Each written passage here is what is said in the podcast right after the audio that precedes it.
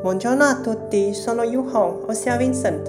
Benvenuti a Wonders Heart. Al terzo episodio della quarta stagione si parla un po' di sentimento senza spazio e tempo. Qualche giorno fa mi sono recato al paesino natale per trascorrere le feste nazionali. Mi sono seduto sulla riva del fiume a ammirare le colline, il cielo, i colori, le nuvole, le musiche la canna comune, il paesaggio intorno nel momento pomeridiano. Il cielo era molto suggestivo, sembrava una pittura cinese con un paesaggio mitico e misterioso. Le nuvole sotto lo sostegno della luce e del vento, vari colori compariscono, come celeste, grigio chiaro, antracite, viola, elettrico, un po' di giallo arancio, un po' di viola rossa, eccetera, eccetera, con varie tonalità.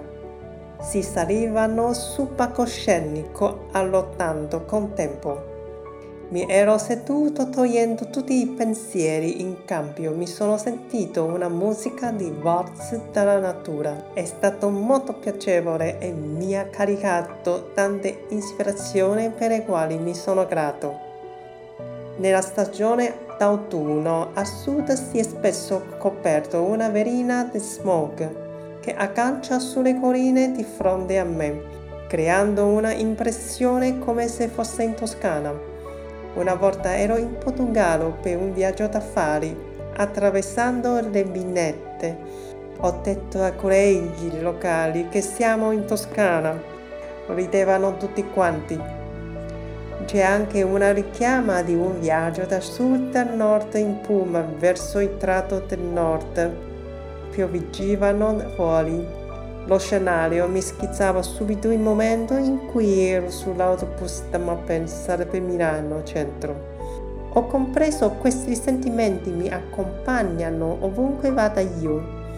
Nel primo episodio di quarta stagione in lingua mandarino ho parlato eleganza non è farsi notare, ma farsi ricordare.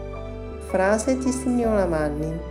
La chiave di questa frase è proprio si tratta di un sentimento che ci ricordiamo.